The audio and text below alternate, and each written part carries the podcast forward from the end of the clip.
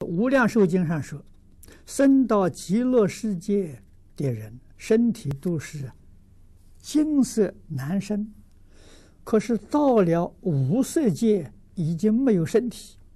为什么极乐世界还有身体？极乐世界跟无色界不一样啊。那么在极乐世界。”你要不要身体？是你的念头啊？为什么呢？到那个地方得大自在啊！你不要身体也行，只要你见到阿弥陀佛啊！如果你现在还有这个啊，极乐世界还比不上无色界。你看无色界身体都不要了，极乐世界还要身体，你会到生到。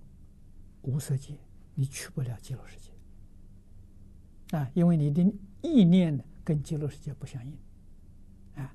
但是你天天想没有身体啊，如果没有很深的定功，把你自己的烦恼习气扶住，你也去不了无色界